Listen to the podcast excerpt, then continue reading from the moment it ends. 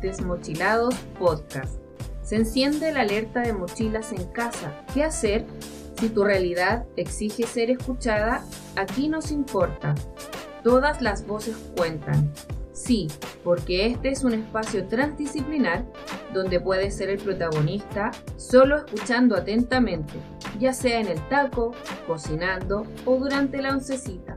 También compartiendo tu opinión en Twitter o de entrevistado. Lo más importante es tu compañía y recordar darle un seguir a cada episodio e invitar a otros a sumarse a esta gran comunidad. Acomódate, que ya está aquí el oído más entusiasta. Con ustedes, Gras Malayana. Hoy tenemos recuento de agosto en Voces de la Comunidad. En este sábado 5 de septiembre del 2020 haremos un repaso de las conversaciones y análisis surgidos durante agosto. Los invito a escuchar.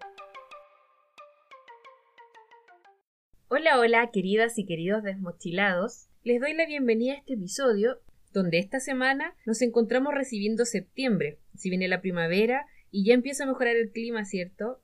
Y entre todo esto hay que ajustar los relojes. Mañana nos corresponde adelantar en 60 minutos el reloj. Es decir, a las 12 de la noche, ahora serán las 1 de la madrugada. Este ajuste deberá realizarse desde Arica y Parinacota hasta la región de Aysén, Rapa Nui e islas Salas y Gómez.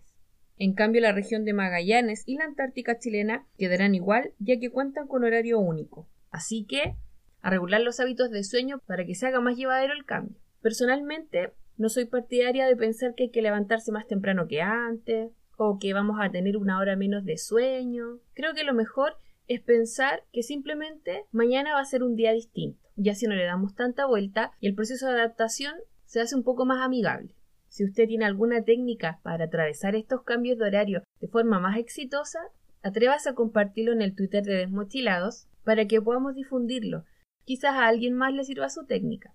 Pasando a otro punto, vemos que han seguido sumándose comunas de Santiago en el plan de desconfinamiento y ya van nueve comunas en este proceso. Y como siempre, en medio de esto tenemos al ministro de Educación Raúl Figueroa refiriéndose incansablemente al retorno a clases. No sé si vale la pena opinar al respecto, a palabras necias, oídos sordos. De lo que sí quiero comentar es de la experiencia del retorno a clases presenciales con la pandemia de 1918. Encontré un documento que relata lo que sucedió cuando los y las estudiantes volvieron a las escuelas. Y aquí quiero detenerme un poquito y contextualizar al respecto. Es importante tener presente que esta pandemia por el COVID-19 no es la primera gran pandemia que enfrenta nuestro país. Según un artículo científico, en 1918 Chile enfrentó la influenza española o más conocida como gripe española, y fue la pandemia más importante del siglo XX para muchos historiadores. Esto sin dejar de considerar las pandemias posteriores como la gripe porcina H1N1. Ahora, ¿qué la hace tan importante? A pesar de sus efectos devastadores por sus altos niveles de mortalidad, este suceso impulsó la modernización de la salud pública chilena.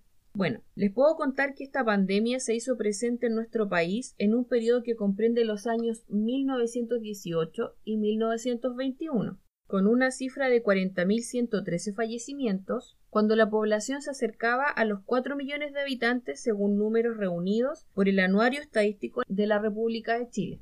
Esta pandemia por influenza española a nivel mundial cobró alrededor de 45 y 100 millones de vidas de personas especialmente jóvenes. En esos años era primavera cuando los contagios cobraron fuerza en la zona central del país, especialmente en Santiago. Las primeras medidas implementadas no fueron muy distintas a las actuales, es decir, la higienización, evitar lugares cerrados, una alimentación sana y por supuesto el aislamiento. Sin alejarme mucho de lo que les quiero contar, con estos antecedentes, volvamos al tema de las escuelas y la pandemia de 1918. En Estados Unidos surgió una particularidad en tres ciudades específicamente, donde las escuelas se mantuvieron abiertas, pues los estudiantes se enfrentaban a mayores riesgos producto de condiciones insalubres y de hacinamiento en las viviendas.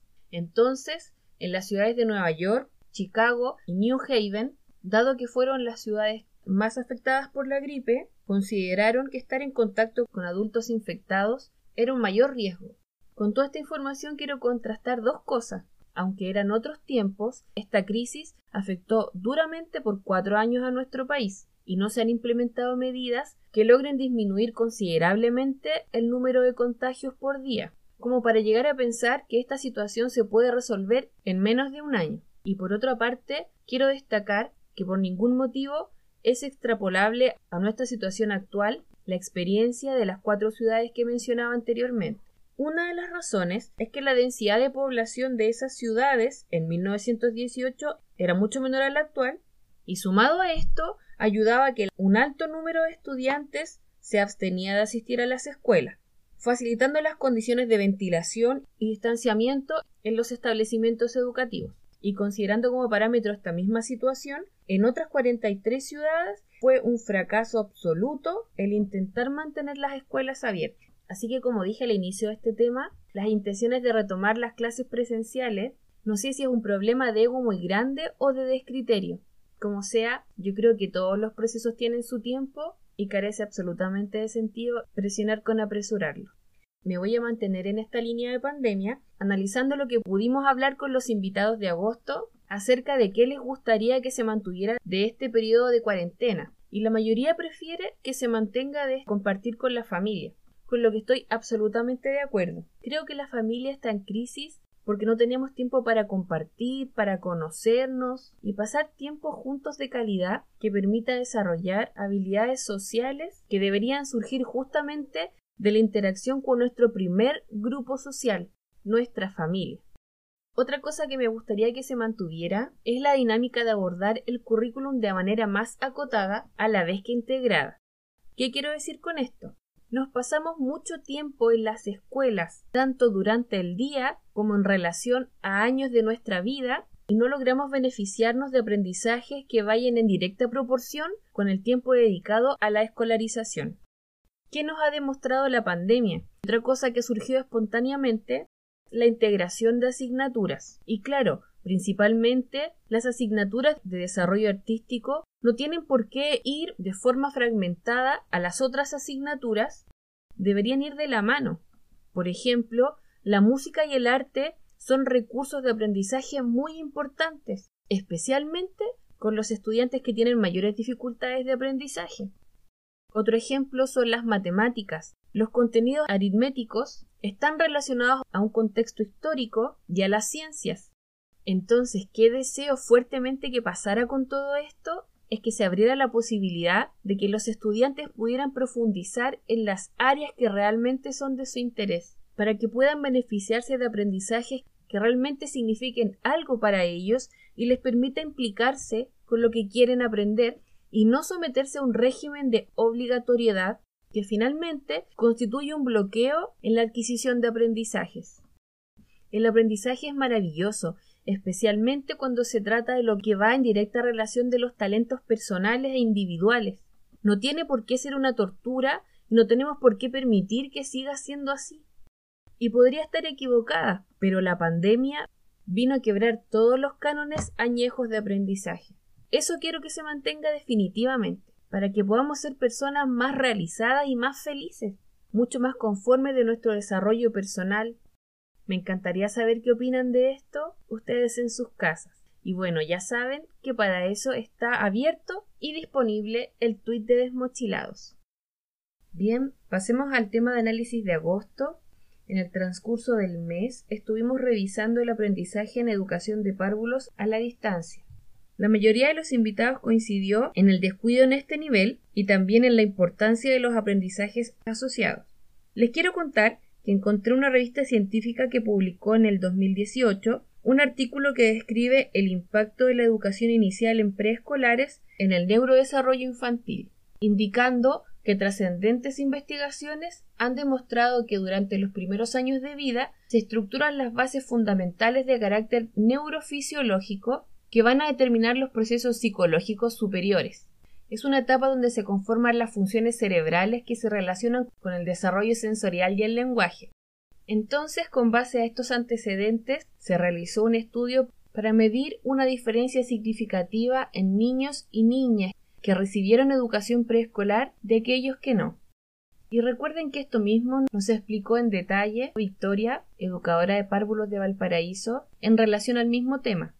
Bueno, volvamos al artículo que también señala que un desarrollo deficiente en la primera infancia puede traer problemas serios a futuro debido a un retraso en el desarrollo neurológico, lo cual repercute a futuro en la capacidad de aprendizaje y el aprovechamiento escolar, también en la sociabilización, en la evolución intelectual y el desarrollo personal.